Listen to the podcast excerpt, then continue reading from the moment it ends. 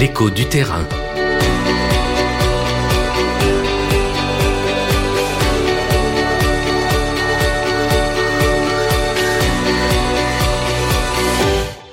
Euh, bonjour à tous, très heureuse de vous retrouver pour ce nouvel épisode de l'écho du terrain, votre rubrique autour de toutes les actions et avancées concrètes qui concernent la maladie d'Alzheimer. On parle aujourd'hui du système immunitaire, dont l'importance a été prouvée ces dernières années dans le domaine du cancer et des maladies euh, auto-immunes. L'immunothérapie pourrait aussi avoir des effets non négligeables sur le traitement des maladies neurodégénératives. C'est ce que montrent les équipes de Nathalie euh, Cartier-Lacave, qui est directrice de recherche INSERM, et de David Klatzmann, directeur de l'unité mixte INSERM Université Pierre et Marie Curie 959, immunologie, immunopathologie, immunothérapie, et chef du service de biothérapie à l'hôpital de la Pitié-Salpêtrière à que j'ai le plaisir de recevoir aujourd'hui. Bonjour professeur. Bonjour. Merci d'être avec nous. Pour commencer, est-ce que vous pouvez nous en dire plus sur ce qu'ont révélé ces recherches dont je viens de parler? Bah écoutez, euh, la question qu'on s'est posée avec Nathalie Cartier, c'est de savoir si euh, le traitement de euh, l'inflammation au niveau du cerveau, dans le cadre de modèles expérimentaux de la maladie d'Alzheimer chez la souris, pouvait avoir un effet thérapeutique significatif en effet, il y a d'un côté pour l'Alzheimer, il y a les, les mécanismes euh, qui sont à la base du développement de la pathologie, mais euh, à chaque fois, disons que, que les, les, choses, euh, que, que, que le, le, le, déficit à génération se, se, met en place, il y a une inflammation qui accompagne cette neurodégénération. Et donc la question est de savoir, sans traiter euh, le fond de la maladie, mais en traitant un des effets, est-ce qu'on allait avoir une amélioration visible? Et euh, ça a été le cas de façon très très claire. Euh, donc euh, les souris qui sont des souris qui ont un déficit génétique qui les, leur donne une pathologie qu'ils ont qu'on considère comme un modèle de la maladie d'Alzheimer, mais c'est un modèle évidemment très imparfait, ces souris ont été largement améliorées par le traitement qui consistait donc à limiter cette inflammation. Alors comment est-ce qu'on limite cette inflammation? Il y a dans notre système immunitaire une catégorie de cellules qu'on appelle les lymphocytes euh, T régulateurs, qui sont extrêmement importantes parce que ces cellules, par exemple, c'est celles qui nous protègent en principe euh, du développement des maladies auto-immunes, c'est-à-dire lorsque notre propre système immunitaire se retourne contre nos propres tissus.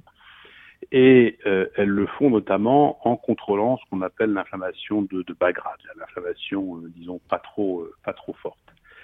Euh, et donc ces cellules ont clairement un rôle euh, anti-inflammatoire, mais elles n'ont pas que ce rôle anti-inflammatoire. On a aussi montré que ces cellules participaient à la régénération tissulaire dans beaucoup de tissus euh, différents, comme le muscle par exemple, mais aussi justement au niveau du cerveau, en jouant sur notamment la remobilisation et en interagissant aussi avec d'autres cellules du système nerveux central. Et donc pour toutes ces raisons, euh, on a eu envie de stimuler ces cellules T régulatrices en se posant la question de savoir si elles allaient avoir un rôle donc dans le contrôle de la maladie d'Alzheimer expérimentale chez la souris. C'était le cas. Alors on a pu euh, montrer que ces cellules euh, effectivement étaient amplifiées aussi bien dans leur nombre que dans leur fonction localement au niveau du tissu cérébral, que l'inflammation était réduite et que les souris euh, n'avaient pas la perte cognitive euh, qu'elles avaient normalement en l'absence de traitement ou d'un traitement euh, placebo, disons. Et du coup, en quoi cela aide tout ceci à trouver de nouvelles solutions thérapeutiques pour la maladie d'Alzheimer notamment? Il y a des pathologies qu'on traite en traitant directement la cause et avec évidemment, évidemment des effets qui peuvent être radicaux. Si vous avez une infection bactérienne, vous prenez un antibiotique, vous tuez le, le, la, bactérie et vous êtes guéri. Mais euh, il y a beaucoup d'autres pathologies, euh, euh, notamment des pathologies chroniques, qui sont beaucoup plus complexes que ça, et dans lesquelles il y a évidemment les mécanismes qui sont à l'origine de la pathologie, mais aussi sur ces mécanismes se greffe tout un tas d'interactions avec euh, les tissus environnants, euh, les cellules de l'immunité, et qui contribuent euh, à, si vous voulez, ce qu'on appelle la physiopathologie de la maladie, disons son, son, son, expression qui est, comme vous le savez, très différente toujours d'un patient à l'autre. Et donc là, encore une fois, on ne traite pas la cause directe de la maladie d'Alzheimer, mais on traite un des effets de cette pathologie de, de, de, qui, qui va contribuer à aggraver la symptomatologie.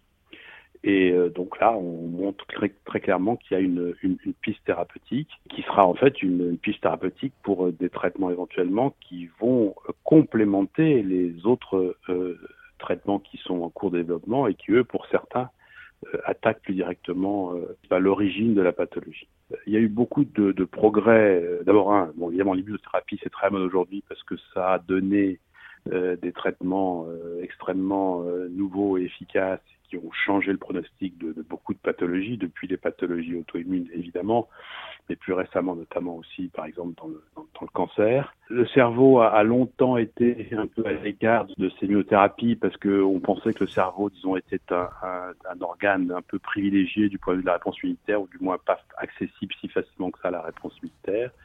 Il y a des gros progrès qui ont été faits récemment dans la compréhension de la circulation des cellules immunitaires euh, euh, au niveau du cerveau, montrant que ces cellules, évidemment, elles, s'y rendaient et qu'elles avaient des rôles importants, notamment ces fameux T régulateurs.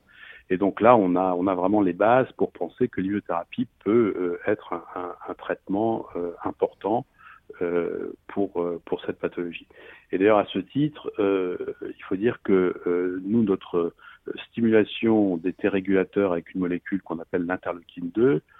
C'est un traitement qui est développé dans d'autres maladies neurodégénératives avec des résultats d'ailleurs tout à fait intéressants. Nous avons nous-mêmes fait un essai thérapeutique avec euh, Catherine Lubetsky, la ses, et, ses, collègues pour euh, le traitement de patientes euh, avec une sclérose en plaques et avec des résultats très prometteurs qui justifient un essai plus large derrière.